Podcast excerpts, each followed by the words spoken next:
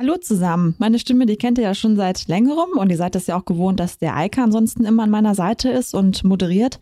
Ähm, ja, dem ist halt nicht mehr so. Wir hatten dazu auch schon eine Mini-Folge und wer diese verpasst hat, bekommt das dann heute quasi nochmal aufs Ohr. Und zwar ist es so, dass der Eike den VDI verlassen hat und eine neue Herausforderung angenommen hat. Dafür wünschen wir ihm natürlich alles, alles Gute und wir werden ihn hier sehr vermissen.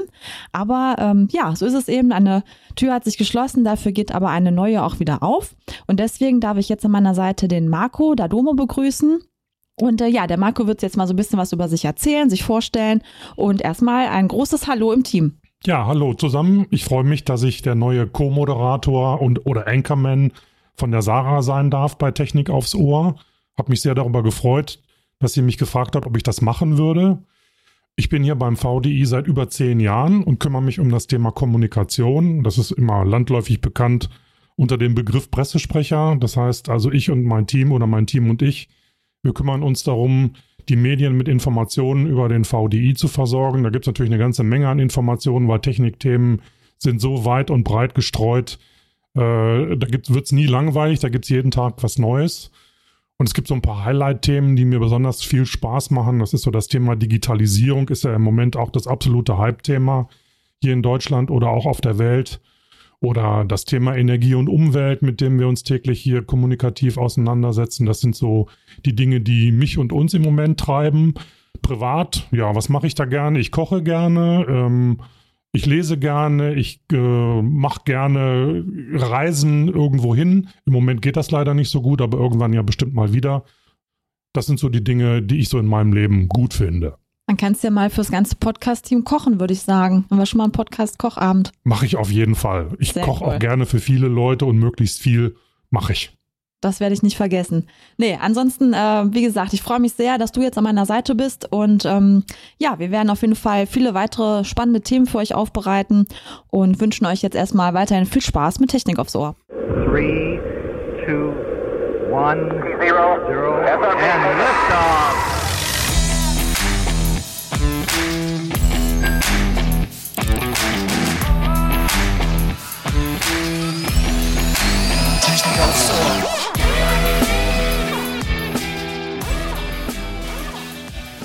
Wir sprechen heute mit der hoffentlich ersten deutschen Astronautin im All und es geht richtig steil bergauf bei uns heute. Hört zu und äh, der Marco wird euch jetzt erstmal unseren Gast vorstellen. Genau, unser Gast ist die Susanna Randall. Sie ist Astrophysikerin und arbeitet als Forscherin bei der ESO, European Southern Observatory bei München.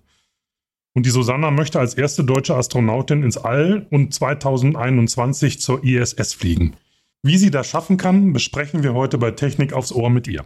Susanna, 2021 könnte es losgehen, als erste deutsche Astronautin ins All zu fliegen. Die private Initiative Die Astronautin hat dich dafür ausgewählt. Kannst du uns das Programm mal kurz vorstellen und mal erzählen, wie die Chancen so für dich stehen? Ja, natürlich. Ähm, also das Programm heißt ja schon erste deutsche Astronautin oder die Astronautin. Und uns geht es darum, nicht nur die erste deutsche Frau in den Weltraum zu schicken. Es ist nämlich so, dass Deutschland schon elf Männer im Weltraum hatte und jetzt nächstes Jahr der Zwölfte fliegen wird und noch keine einzige Frau, sondern auch, ähm, dass wir eben ein Zeichen setzen für Mädchen und Frauen in MINT-Berufen, dass wir denen zeigen, hey, da sind ganz viele Frauen, das sind spannende Berufsfelder und wir möchten so eben Frauen und Mädels dafür motivieren, sich auch mehr mit Technik und Naturwissenschaften auseinanderzusetzen. Wer wird denn letzten Endes entscheiden, ob dann du ins All fliegst oder ob das dann deine Kollegin wird? Ja, das ist alles noch nicht ganz sicher. Ähm, man muss auch dazu sagen, dass es im Moment gar nicht unsere erste Priorität ist. Ähm, also ich werde immer wieder gefragt, ah, wie sieht das aus mit der Konkurrenz mit dir und Insa? Und ganz ehrlich, für uns beide ist das im Moment einfach kein Thema. Also bei uns ist es gerade eher so, dass das Projekt ähm, ja vielleicht auch kurz vor dem Scheitern steht. Ähm, und zwar nicht, ähm, weil jetzt Insa fliegt äh, anstatt ich, ähm, sondern weil wir einfach das Geld, das nötige Geld nicht zusammenbekommen. Also wir haben oh. eben mit der Bundesregierung sehr, sehr oft und intensiv gesprochen. Uns wurde auch immer ähm, gesagt, wie toll das Projekt ist und dass Deutschland unbedingt sowas braucht. Aber die finanzielle Unterstützung ist eben bis jetzt ausgeblieben. Mhm. Und in der Corona-Zeit ist das Ganze natürlich dann noch mal ähm, schwieriger geworden, weil klar noch weniger Geld da ist. Ähm, und im Moment ist wirklich das unsere Hauptaufgabe. Also es ist nicht, dass ich mich jetzt gegen INSA durchsetze, mhm. sondern eben, dass wir zusammen als Team ähm, eben die nötige Finanzierung stemmen. Ja, das sind natürlich dann ganz andere Herausforderungen. Ähm, aber da sind wir auch ja schon bei einem brennenden Thema, sage ich mal. Also äh, wieso wird das denn nicht quasi auch öffentlich gefördert? Also das muss man ja auch erstmal verstehen, warum das so ist. Ja, und äh, nach zweieinhalb Jahren äh, in denen ich schon jetzt dabei bin, ja. verstehe ich es immer noch nicht, muss ich sagen. Ja. Ähm, also jeden, den ich darauf anspreche oder jeder, der davon hört, sagt, boah, das ist doch eigentlich ein, äh, also so eine super Gelegenheit, erstmal für die Bundesregierung, mhm. aber auch für Privatfirmen, ähm, einfach zu zeigen, dass sie halt Frauen unterstützen, dass sie vielleicht auch modern sind, ähm, mhm. ähm, bisschen outside of the box denken, dass sie eben eine solche auch kommerziell angehauchte Mission unterstützen möchten. Also es gibt wahnsinnig viele Möglichkeiten für Branding, ähm, einfach für politische Statements und so weiter. Und trotzdem ist es so, dass anscheinend die hohen Kosten, also wir brauchen ungefähr 50 Millionen Euro, dann doch die meisten Investoren, potenziellen Investoren abschrecken. Mhm. Also ich denke mal, für die Bundesregierung sind 50 Millionen Euro nichts. Mhm. Oder ganz, also es gibt sehr viele Projekte, die sehr viel teurer sind. Ähm, deswegen haben wir uns eben auch auf die Bundesregierung fokussiert und versucht, da Unterstützung zu suchen. Aber da, so ist es halt leider in Deutschland und äh, ich muss sagen, es ist sehr, sehr frustrierend. Es mhm. ist einfach so, wir passen in keinen der klassischen Töpfe hinein, also in keinen der Geldtöpfe. Und dann ist es natürlich sehr, sehr schwierig, mal ein bisschen innovativer zu denken und auch zu sagen, okay, ähm, dann nehmen wir halt etwas und unterstützen das, auch wenn es nicht komplett in unser Raster passt. Und ja, da kämpfen wir jetzt gerade ein bisschen. Also ich denke, wenn wir in den USA wären, ähm, ja. es sicher um einiges leichter. Die private Raumfahrt entwickelt sich ja gerade immer mehr, wenn man jetzt auch äh, SpaceX, Elon Musk und alles, was sich da gerade tut, mal so beobachtet. Da sind ja auch ganz andere Denkweisen als jetzt zum Beispiel noch in Europa. Ähm, was hältst du davon? Ja, also ich muss auch sagen, ähm, vorweg erstmal, wir waren natürlich schon bei SpaceX und auch bei Boeing. Ähm, in den USA haben die Menschen dort auch kennengelernt. Und was mich dort immer wieder beeindruckt hat, war, dass wir unsere Geschichte erzählt haben und alle gesagt haben, oh, super cool, tolle Idee, das passt auf jeden Fall, das ist immer was ganz Neues. Und in Deutschland war es immer, ach ja, ach, das wird ja eh nichts, ach, sowas haben wir noch nie gemacht. Also da merkt man einfach auch wirklich diesen kulturellen Unterschied. Und ähm, jetzt Elon Musk, gut, ähm, von dem kann man jetzt auch persönlich halten, was man möchte. Ja, klar. Ähm, aber das ist wirklich ein Mann mit Visionen. Also das ist jemand, der hatte eine Idee. Alle haben ihm gesagt, ey, du spinnst doch komplett, dein Raumschiff wird niemals abheben. Das soll auch noch wiederverwendbar sein. Und jetzt willst du auch noch zum Mond und ey, kann doch nichts werden. Und der hat es jetzt allen gezeigt. Also das haben wir ja gesehen, ähm, die ja. SpaceX Raumfähre Crew Dragon ist ja jetzt sicher, wirklich Nachtplan perfekt, wieder mit den beiden Astronauten an Bord ähm, im Ozean gelandet äh, und es ist extrem gut gelaufen. Das hätte vor zehn Jahren, hätte es sich wahrscheinlich keiner zu träumen vermocht, ähm, dass jetzt SpaceX hier die Raumfahrt so dominiert. Du hast ja auch noch einen normalen Job und äh, läuft denn das Training jetzt im Moment weiter als Vorbereitung für, für die Fahrt, hätte ich beinahe gesagt, im nächsten Jahr oder ist das jetzt auch im Moment alles ein bisschen ausgesetzt? Ja, also es war immer so, dass ich ähm, in Teilzeit trainiert habe. Oder sowohl Insa als auch ich. Wir trainieren dann zusammen in Teilzeit und die andere Zeit arbeite ich eben ganz normal und werde dafür auch bezahlt, was sehr schön ist. ähm, und ähm, ja, wir haben jetzt in der Corona-Zeit haben wir natürlich einige Trainings, die geplant waren, absagen müssen. Wir haben es dann finde ich die Zeit trotzdem ganz gut genutzt. Wir haben uns eher auf theoretische Sachen konzentriert. Also wir haben zum Beispiel Vorlesungen virtuell bekommen äh, zum Thema ähm, Orbitalmechanik oder Weltraumschrott. Also einfach äh, Themen, wo wir auch davor einfach nicht die Zeit hatten, uns wirklich da hineinzuarbeiten. Ähm, also sehe ich das von der Corona-Seite relativ positiv. Wir hatten dann auch noch ein Präsenztraining im, im, Juni, wo wir in der Zentrifuge waren und in der Druckkammer. Ähm, das war ganz, ganz toll. Ähm, jetzt allerdings ist wirklich das Problem ein bisschen die fehlende Finanzierung. Also unser nächster Schritt wäre mhm. wirklich in die USA zu fahren. Also wir haben jetzt dieses sogenannte Basistraining, was wir auch von hier aus machen können, jetzt fast fertig. Das heißt, wir müssen jetzt in die USA fahren und ähm, dort kostet das Training dann eben einige hunderttausend Euro. Mhm. Und dafür versuchen wir im Moment die nötige Finanzierung zu bekommen. Also das heißt, wir machen weiter mit äh, Vorlesungen, äh, mit günstigeren Trainingseinheiten, aber das, was jetzt wirklich wichtig ist, mhm. ähm, da haben wir eben das Problem, dass die Finanzierung noch fehlt. Kannst du denn einmal so beschreiben, wie es in der Zentrifuge anfühlt? Also ähm, das ist bestimmt schwer in Worte zu fassen, nehme ich an, aber vielleicht kannst du das irgendwie mal beschreiben, wie man sich da drin fühlt. Ja, also es gibt, äh, man muss dazu sagen, es gibt unterschiedliche Beschleunigungsrichtungen. Und ähm, also wir haben mit Kampfpiloten der Bundeswehr trainiert. Und die normale Zentrifugalbeschleunigung, die trainiert wird, die jetzt auch in einem Eurofighter zum Beispiel ähm, von Bedeutung ist, ist die GZ-Beschleunigung. Und das heißt eigentlich, ähm, also die, die Schwerkraft, die wirkt dann nach unten. Also man wird dann mit dem vier, fünf, sechsfachen Körpergewicht nach unten gedrückt. Und da ist ein bisschen das Problem, ähm, dass das Blut dann natürlich aus dem Kopf bis in die Füße ähm, hineingedrückt wird und es dann äh, schwierig ist, bei Bewusstsein zu bleiben. Und das muss man ein bisschen trainieren. Also das haben wir auch nachgefahren. Ähm, war ganz interessant. Ähm, da muss man halt wirklich alles anspannen und äh, es gibt so eine Pressatmung, damit man eben nicht ohnmächtig wird. Aber was für uns relevanter war, und das hatten die so zuvor noch nicht gemacht, ähm, war die GX-Belastung. Und da geht einfach diese, diese Fliehkraft, geht eben nicht nach unten zu den, zu den Füßen, sondern nach hinten, also in den Brustkorb. Und das ist auch die Kraft, die wirkt, äh, wenn man in einer Rakete startet. Da liegt man ja sozusagen auf dem Rücken, die Beine sind so ein bisschen nach oben und die Rakete beschleunigt senkrecht nach oben. Das heißt, die Beschleunigung geht halt in den Rücken hinein. Und das war ganz lustig, weil die haben uns gesagt, ach, das ist ja, ist ja total einfach, G, GZ ist viel schlimmer, da habt ihr überhaupt keine Probleme mit. Ähm, aber sowohl Insa als auch ich fanden dann die GX-Belastung wesentlich unangenehmer. Also es ist wirklich dann so, als wenn ein Elefant irgendwie auf der Brust und im Kehlkopf sitzt und es wird irgendwann Wahnsinn. richtig schwierig zu atmen und es ist ein bisschen so ein beklemmendes Gefühl. Mhm. Aber also ich bin sehr froh, das mal gemacht zu haben, weil wir sind wirklich das ganze Raketenstartprofil von SpaceX nachgefahren. Also das heißt, wir haben den ganzen Raketenstart sozusagen erlebt, ähm, von den Beschleunigungen her. Und ja, es war schon schön einfach zu sehen, okay, es ist teilweise ein bisschen unangenehm, aber man erstickt nicht daran und man kann das auch aushalten. Dann weiß man schon ungefähr, was auf dich zukommen würde. Das ja, ist da auch dann schon mal schon. gut. Sehr gut. Approximation. Sehr gut. Und bei solchen Teams im Alter hat ja jeder so seine Aufgaben, die er übernehmen soll und übernehmen wird. Wie sieht das dann bei dir aus? Was wirst du dann machen, wenn du da oben bist? Ähm, also dort oben, also wir werden erstmal, unser Plan ist es, mit SpaceX oder mit Boeing hochzufliegen. Ähm, da werden wir dann sicher auch dafür trainiert werden. Allerdings ähm, fliegen diese Raumschiffe relativ autonom im Regelfall.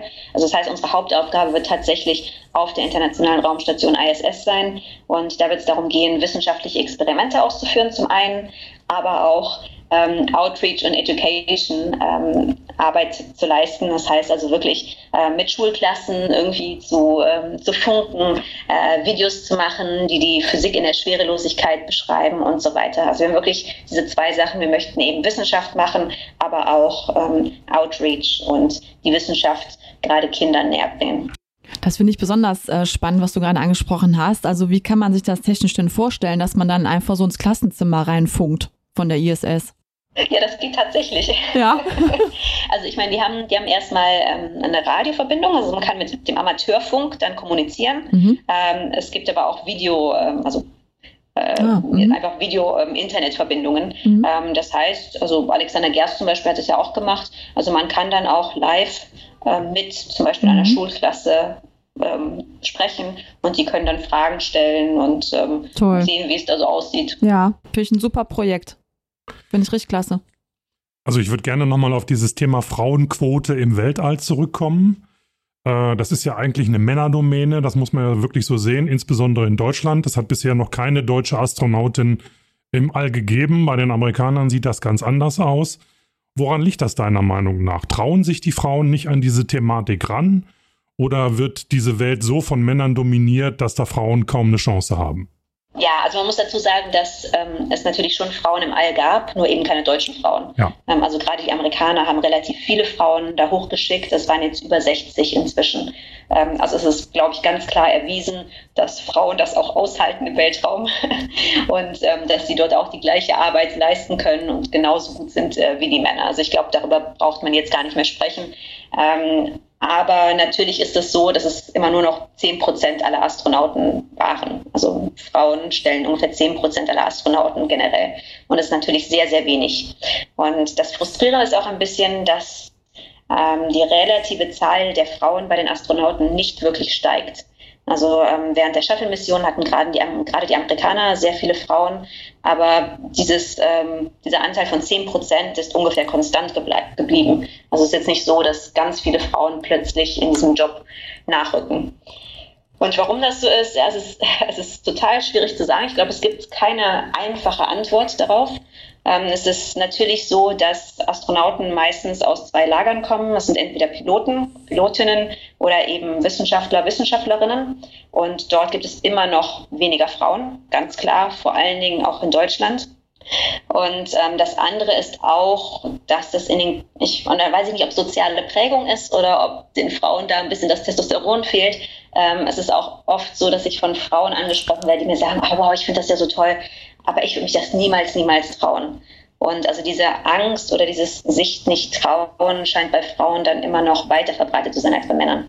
Kurze Unterbrechung, bevor wir mit Susanna Randall weitersprechen, möchte ich euch auf Epson aufmerksam machen, die unsere heutige Folge unterstützen. Viele Menschen möchten gerne ihren Stromverbrauch senken, ohne auf wichtige Dinge verzichten zu müssen. Mit Epson Tintendruckern lässt sich der Energieverbrauch deutlich reduzieren. Denn anders als Laser erzeugen Tintenstrahldrucker beim Druck keine Wärme – und Wärme bedeutet einen hohen Stromverbrauch. Mit Epson Tintendruckern sparen Sie CO2 und bares Geld. Weitere Informationen unter epson.de. Dann halt so eine, ja, fast schon klassische Frage. Ähm, wolltest du als kleines Mädchen schon immer ins All? Ja, ganz, ganz Aber ist doch schön. Ähm, ich, wollte das, ich wollte das immer schon. Ähm, und ich, ich, weiß auch nicht, woher es wirklich kam. Also ich weiß, ich fand den Nachthimmel und einfach ähm, die Konzepte so der Astronomie, dass das alles so weit weg ist und diese Unendlichkeit und sowas, das fand ich immer schon total spannend und total faszinierend. Und ähm, als ich dann gesehen habe irgendwann, oh, es gibt Astronauten, ähm, ich habe Sally Wright entdeckt, das war mein großes Vorbild, die fand ich ganz toll. Es war die erste Amerikanerin im Weltraum, 1983 ähm, schon, also da war ich noch ein kleines Mädchen. Und als ich die dann gesehen habe, habe ich gedacht, oh, das wäre doch cool, oh, das willst du auch machen. Und die lacht so schön und die hat da bestimmt total viel Spaß. Und dann wurde so ein bisschen dieser Traum geboren, eben auch ins Weltall zu fliegen und Astronautin zu werden. Und das war aber wirklich so ein Kindheitstraum. Also irgendwann war mir dann klar, so mit 14, 15, ähm, okay, ich muss mir vielleicht auch mal was Realistischeres suchen und es wird wahrscheinlich nichts. Und deswegen ist es jetzt umso toller eigentlich, ähm, dass ich ja, wieder erwarten, diese Chance ähm, doch noch bekommen habe. Ich habe irgendwie gelesen, es hat nicht daran gelegen, dass du zu viel Star Trek oder, oder Enterprise geguckt hast früher, sondern wirklich ein anderer Ansatz war. Jetzt kommst du ja aus der Wissenschaft. Ist es das, was dich da so fasziniert? Du bist ja Astrophysikerin und bist oft in Chile bei diesem super großen Teleskop ALMA, äh, das ja ein wahnsinniges Teil ist. Also die Wissenschaft spielt eine große Rolle für dich, oder? Jein, würde ich sagen. Also es war irgendwie nie so diese, die Wissenschaft, also ich muss auch sagen, aber das ist wahrscheinlich wieder die soziale Prägung, die wir eben mitbekommen haben. So als Teenager fand ich jetzt nie irgendwie Physik cool oder so. Also ich war keiner von diesen Nerds, ähm, der dann irgendwelche Computer zusammengebaut hat und ähm, total auf Physik stand und so weiter. Also überhaupt nicht. Bei mir waren es eher diese Konzepte, die mich fasziniert haben. Also wirklich dieses ja, fast diese grundlegenden Fragen. Was, was ist da draußen noch? Also, wie hat das alles angefangen? Wie groß ist das Universum? Boah, wie kann das überhaupt sein, dass diese ganzen Galaxien, dass die irgendwie fast ewig ähm, brauchen, um zu entstehen und dann entwickeln die sich und was ist, wenn die Sterne sterben und also einfach diese ganzen Konzepte, das, das war das, was mich so in die Astrophysik und in die Wissenschaft dann gezogen hat. Und es ist dasselbe, glaube ich, auch mit dem Astronautendasein. Da ging es wirklich einfach darum, dieses erforschen, glaube ich. Also einfach Sachen, die ich nicht verstehe, ähm, hm. zu verstehen, mhm. selber zu entdecken und zu verstehen. Das ist das, was mich, was mich auch jetzt heute noch antreibt. Mhm. 2008 hattest du dich ja auch schon mal äh, bei der ESA beworben, also der Europäischen Weltraumorganisation. Das hatte aber damals nicht geklappt. Kannst du denn, oder beziehungsweise du wirst ja wahrscheinlich hoffentlich wissen, warum es nicht geklappt hat. Kannst du das mal so ein bisschen erläutern? Ja, also ähm, da bin ich in der ersten Runde der Tests äh, rausgefallen. Ähm, also ich hatte mich beworben, ich war damals gerade erst mit dem, mit dem Astrophysikstudium fertig geworden, frisch in München. Und ähm, ja, rückblickend war es ganz einfach. Ich war einfach unvorbereitet, also für diese Tests. Okay. Ähm, das war ganz klar. Ich habe halt irgendwie naiverweise und ich hatte irgendwie, es war, es war einfach viel los. Hab ich einfach gedacht, ach, du gehst da jetzt hin und das ist wie so mhm. Intelligenztests und ähm, bist ja schlau genug und dann wird das schon. Und wenn nicht, dann bist du halt zu doof dafür. Das war so ein bisschen meine Herangehensweise. Und es war natürlich total naiv. Und ich habe es dann im, im, Nachhinein auch sehr, sehr bereut, dass ich mich da eben mhm. nicht mehr angestrengt hatte. Und das war eben der Unterschied ähm, zur Astronautenbewerbung. Also bei der mhm. Astronautenbewerbung wusste ich, okay, wenn du dich nicht vorbereitest, dann stehen deine Chancen mhm. schlecht hatte ich gelernt. Und dann habe ich mich eben hingesetzt über Monate, Wochen mhm. ähm, und habe mich wirklich auf die Tests vorbereitet. Und dann hat es eben auch geklappt. Ja, aber das ist dann auch ein Learning, was man dann einfach so, ich glaube, das ist bestimmt jedem schon mal so gegangen, dass man dann irgendwie sagt, so hätte ich das doch damals anders gemacht oder ne, bessere Vorbereitung etc. Was hast du denn so für, für Tipps für Gleichgesinnte, sage ich jetzt mal, oder egal jetzt, was man erreichen will, ist mal völlig losgelöst von dem Thema. Ähm, wenn das nicht sofort klappt oder ne, man Rückschlag, Rückschlag kommt, was würdest du aus deiner Perspektive heraus, von deinem eigenen persönlichen Weg, ähm, den Hörern und Hörerinnen raten? Also mein persönliches Motto ist immer ein bisschen, man muss die Feste feiern, wie sie fallen. Ähm, das, das finde ich gut. Ja, das finde ich auch gut. es ist manchmal einfach so, ähm, dass das, was dazwischen kommt. Also natürlich, manchmal ist man das selber schuld und in dem Fall ist es dann gut, wenn man eben aus den Fehlern lernt. Wo ich aber auch sage, man muss eigentlich aus den eigenen Fehlern lernen. Das ist wie wenn Eltern ihren Kindern sagen, oh, du wirst nie mehr so viel Zeit haben wie in der Schule. Und als Kind denkt man sich, ah ja, klar. Und später sagt man dann auch, die hatten mhm. ja recht. Also ich glaube, man muss eben auch Fehler machen. Ja. Im Idealfall natürlich dann daraus lernen, aber dann eben mit ähm, die Feste feiern, wie sie fallen, meine ich auch ein bisschen, wenn sich dann die Chance ergibt selbst wenn es vielleicht vom Timing nicht perfekt passt oder noch irgendwas dazwischen ist, dass man diese Chancen dann auch ergreift. Mhm. Ähm, also ich halte nichts davon, sehr verbittert auf irgendwas hinzuarbeiten und sich sein ganzes Leben, also die Gegenwart zu ruinieren, weil man nur auf dieses Ziel hinarbeitet. Ich denke eher, natürlich sollte man dranbleiben und das Wichtigste ist aber dann, wenn sich eine Gelegenheit bietet, sie dann sofort beim Schopf packen und ähm, das Beste daraus machen und sein Bestes geben. Ähm, also dieser feste Wille und diese Bereitschaft, die Feste zu, zu feiern, wie sie fallen, ist ja das eine. Aber dann gerade in deinem Fall besteht ja auch immer ein gewisses Risiko, wenn man da oben hinfliegt. Das ist ja klar. Ich habe so einen schönen äh, Artikel gelesen über dich, der ist tituliert mit Lieber verglühen als auf dem Sofa sterben. Stand da oben drüber. Ich weiß nicht, ob du dich daran erinnerst. Das ist ein Artikel, der stand in der Welt. Was sagt denn das über dich aus, wenn es denn wirklich ein Zitat von dir war? Ähm, ja, das war tatsächlich ein Zitat von mir. Ich glaube, äh, ja, das wurde ein bisschen dann so äh, aufgeputscht. Ähm, ich hatte das irgendwie in einem Nebensatz gesagt. Aber ja, ich denke, das, das drückt irgendwo auch meine Lebensphilosophie aus. Also für mich lohnt sich das Risiko oder lohnt sich auch ein Risiko ähm, meiner Gesundheit, wenn das, was ich dafür bekomme, am Ende es wert ist. Ähm, und das ist bei mir auch so beim, beim Gleitschirmfliegen zum Beispiel. Ich fliege ja auch Gleitschirm und mir ist durchaus bewusst, dass es da ein körperliches Risiko gibt. Das ist ganz klar. Natürlich kann man das minimieren. Ich passe auch sehr auf. Also ich bin jetzt äh, keine komplette Draufgängerin. Aber ich sage eben für mich persönlich, bei dem Erlebnis und bei der Kraft, die ich daraus ziehe, lohnt sich dieses Risiko für mich. Und das ist beim, beim Raketenstart oder beim Flug ins All genau dasselbe. Also ich denke eben, ja, es ist ein Risiko dabei. Ähm, es ist ein überschaubares, wenn auch nicht vernachlässigbares Risiko, würde ich sagen. Ähm, aber eben das, was ich und vielleicht auch Deutschland und Frauen in Deutschland dafür zurückbekomme, ähm, macht, es, macht das wieder wett. Also für mich lohnt mhm. sich dann das Risiko. Du hattest ja ganz zu Beginn äh, so eingeleitet, dass jetzt im Endeffekt die Geldfrage ähm, ja alles zum Einsturz bringen kann, das ganze Vorhaben. Ähm, Wäre es denn auch möglich, dass internationale Sponsoren da jetzt ähm, euch unterstützen oder muss das auf Deutschland beschränkt sein? Also ich habe da jetzt nicht den Horizont von, aber vielleicht kannst du da noch mal so ein bisschen drauf eingehen. Ja, also ähm, wir haben uns natürlich auch Gedanken gemacht, ähm, was jetzt internationale Geldgeber angeht und sind dafür auch offen, also keine Frage. Ähm, unsere Mission war immer ein bisschen, die erste deutsche Frau in den Weltraum zu schicken. Mhm. Und das macht es natürlich für internationale Unternehmen Eben, ne?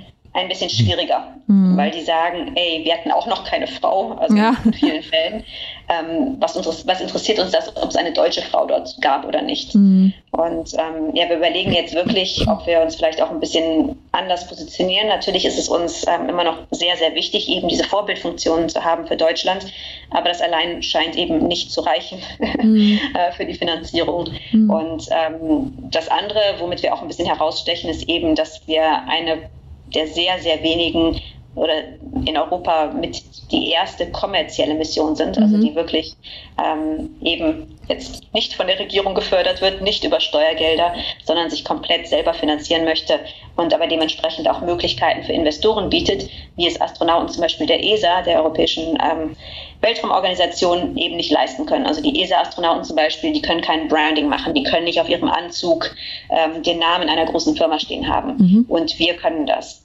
Und für uns ist dann auch werden wir jetzt vielleicht auch den Fokus darauf legen, eben die astronautische Raumfahrt ja, kommerzieller zu machen oder eben dort auch ähm, einen Leuchtturm zu setzen, dass wir sagen, okay, wir sind nicht nur die erste deutsche Frau, was leider außerhalb Deutschlands keinen interessiert als Geldgeber, ähm, sondern wir sind eben auch ähm, eine der ersten kommerziellen Missionen. Wir zeigen, wie man mit sehr wenig Geld, also unser Budget ist im Vergleich äh, von einem ESA-Astronauten nichts, das ist Wahnsinn. Ähm, wir zeigen, dass man auch mit einem geringen Budget in den Weltraum kommen kann und dort eben nicht nur Tourismus macht, sondern vielleicht auch etwas, was der Allgemeinheit oder eben den Geldgebern, wenn das ähm, zum Beispiel pharmazeutische Firmen sind, ähm, was dann etwas nützt. Und ähm, ja, ich denke, wir, wir beraten jetzt gerade noch ein bisschen, ähm, wie es weitergehen wird, aber in dem Falle wären vielleicht dann auch internationale Geldgeber an uns interessiert. Hm, ich möchte trotzdem nochmal auf, auf dem Thema Bundesregierung und Unterstützung rumreiten. Äh, Gibt es denn da überhaupt noch Gespräche mit der Bundesregierung oder ist die Tür da komplett zu? Ich meine, wenn ich so höre, was das für ein Renommee auch für das Land Deutschland, nicht nur weil du eine Frau bist, sondern generell auch haben könnte, äh, ist es doch eigentlich fatal, dass da äh, nicht viel passiert und 50 Millionen Euro sind für eine Bundesregierung, wenn man so überlegt, was die alleine in Innovationen investieren in der letzten Zeit oder es zumindest angekündigt haben, nix. Nee, eben. Ähm, also es ist, es ist gerade wirklich schwierig zu sagen, weil erstmal ist es Sommerpause, also im August passiert sowieso nichts, niemals. Hm. Ähm, und dann ist gibt es eben noch die Corona-Thematik. Also wir waren vor der ganzen Corona-Krise, ich würde sagen, ja, im Februar, Anfang März, waren wir eigentlich sehr optimistisch, was die Bundesregierung angeht, waren dort auch auf einem sehr, sehr guten Weg. Und seit der Corona-Krise ja, dann wurden natürlich die ganzen Gespräche, die ganzen geplanten Gespräche abgesagt. Ähm, die Politiker hatten eben anderes zu tun. Also seit März ist es relativ ruhig in der Hinsicht. Ähm, und ja, das stimmt uns natürlich jetzt auch schon nachdenklich. Ähm, und wir werden es weiterhin versuchen. Wir haben auch noch ein paar ausstehende Termine, die hoffentlich nachgeholt werden können, ähm, wenn sich das mit Corona irgendwann etwas stabilisiert. Ähm, aber wir schauen jetzt natürlich auch eben nach anderen Finanzierungsmöglichkeiten. Wie hoch ist denn das Budget eines ESA-Astronauten? Das hattest du ja eben so angedeutet, dass das doch relativ hoch ist. Ähm, also ich, ich, ich kann da wirklich keine Zahlen nennen. Okay. Ähm, aber es ist einfach so, dass die ESA-Astronauten, die sind ja dann auf, auf Lebenszeit sozusagen Astronauten. Ähm, also das heißt, ähm, die werden dann natürlich auch dementsprechend die ganzen Jahre hinweg über bezahlt, bekommen mhm. Gehalt. Und bei uns, unsere Mission ist wirklich darauf ausgelegt, ähm, dass wir eben trainieren, ein paar Jahre lang, die Mission fliegen, und dann war es das. Dann gehen wir zurück in unsere normalen Jobs, in unsere normalen Leben, ähm, bringen aber hoffentlich diesen Mehrwert für die Gesellschaft. Und ähm, ja, also wir sind so äh, einmal Astronauten oder so ist zumindest die Mission erstmal ausgelegt. Das heißt ja nicht, dass nicht später noch nee, folgen könnten. Mhm. Ähm, aber es ist einfach etwas anderes, wenn man jetzt, das ist eigentlich das, wie wenn man fest angestellt ist irgendwo oder ähm, projektbasiert arbeitet. Mhm. Das ist eigentlich das Gleiche. Mhm jetzt mal krasser Themenwechsel. Wenn man ins All fliegt, dann muss man doch wohl eigentlich auch an außerirdisches Leben glauben, oder? Wie sieht es denn da bei dir aus? Du bist ja, wenn ich das richtig verfolgt habe, einige Male im Jahr in Chile bei diesem riesigen Teleskop. Das ist, glaube ich, da das größte, dieses ALMA. Dann, dann kann man wahrscheinlich auch weit und tief ins All gucken. Ähm, wie sieht es denn da bei dir aus mit dem außerirdischen Leben? Glaubst du daran, dass es das gibt? Also ich glaube definitiv, dass es das gibt. Ähm, da gibt es für mich überhaupt keine Frage, einfach weil es so viele Milliarden von Sternen gibt und wir jetzt auch immer wieder merken, ähm, wie viele dieser Sterne auch Planeten haben. Es werden ja immer mehr Exoplaneten entdeckt, also Planeten, die um andere Sterne als die Sonne kreisen. Und ähm, ja, also es werden immer mehr bekannt und dass einfach die Wahrscheinlichkeit, dass irgendwo auf einem dieser Planeten Leben entstanden ist, ist sehr, sehr hoch, meiner Meinung nach. Allerdings muss schon sehr viel zusammenkommen, damit Leben entsteht. Oder zumindest, äh, sagen wir mal, komplexes Leben, wie man sich jetzt vielleicht auch ein Alien vorstellt. Ähm, da muss ähm, zum Beispiel muss die, äh, die Sonne des Planeten, also der Stern, um den der Planet kreist, muss sehr stabil sein. Da muss der Planet genau in der richtigen Entfernung kreisen, damit eben zum Beispiel flüssiges Wasser dort sein kann.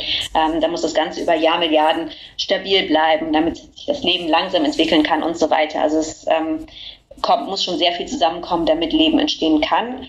Ähm, aber ja, erstens denke ich, irgendwo wird es Leben geben und ich würde auch nicht ausschließen, dass es sehr simple Formen von Leben, also ähm, einfache Bakterien zum Beispiel, ähm, vielleicht sogar in unserem Sonnensystem gibt. Also da werden gibt es ja immer wieder neue Funde.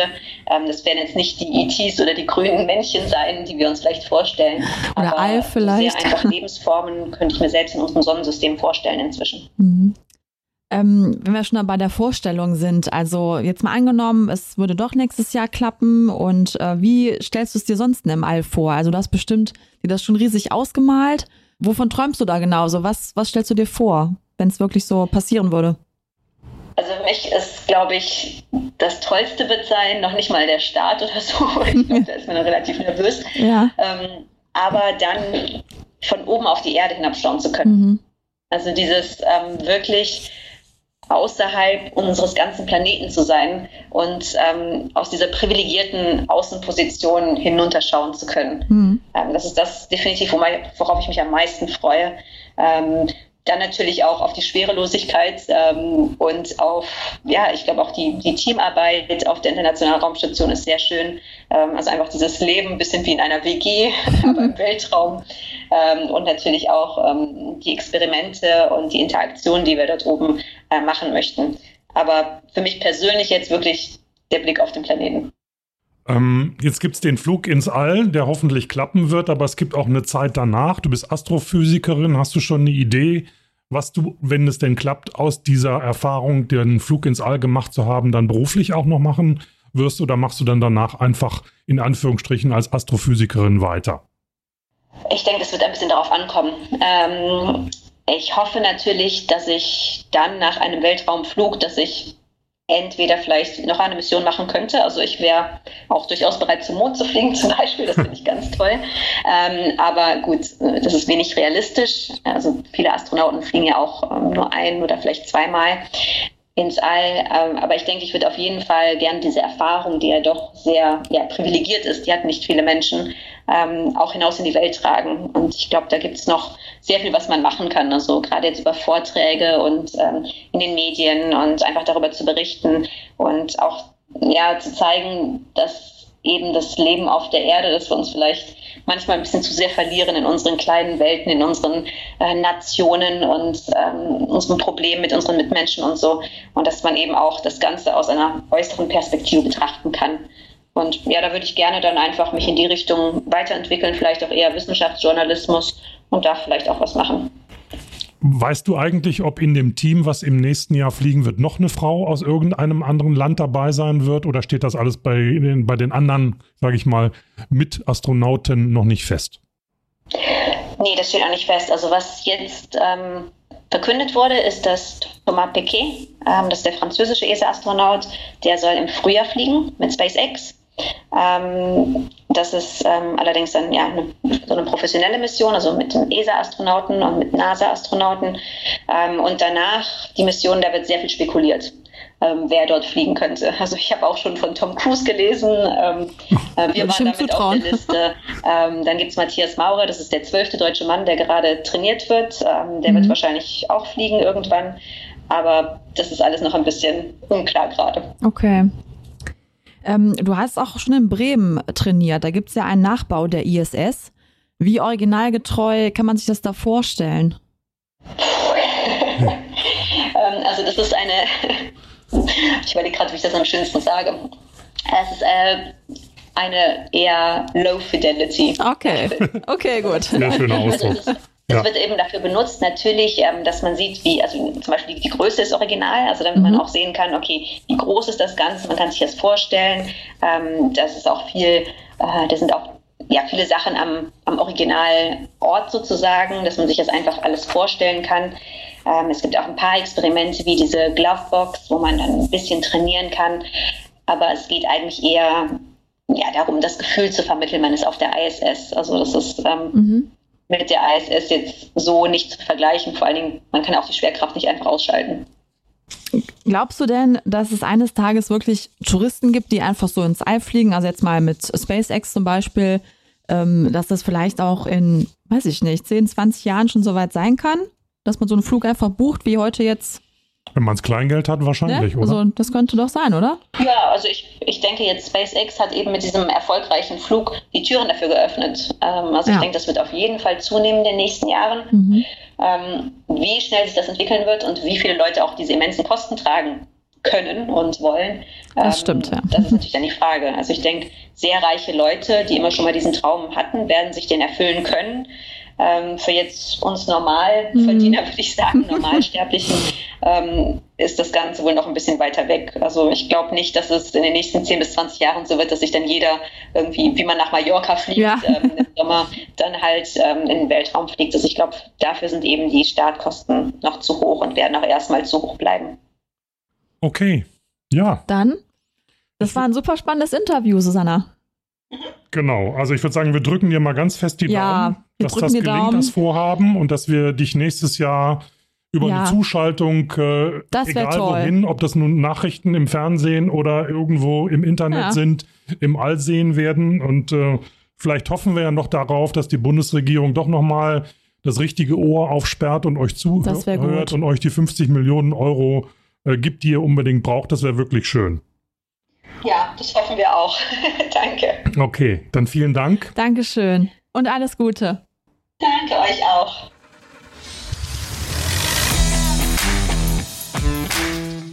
Wenn ihr jetzt noch mehr zur privaten Raumfahrt, die Astronautin und zu Susanna erfahren wollt, dann schaut doch mal auf ingenieur.de und vdi.de vorbei. Da gibt es nämlich super spannende Interviews mit äh, unserem Gast von heute.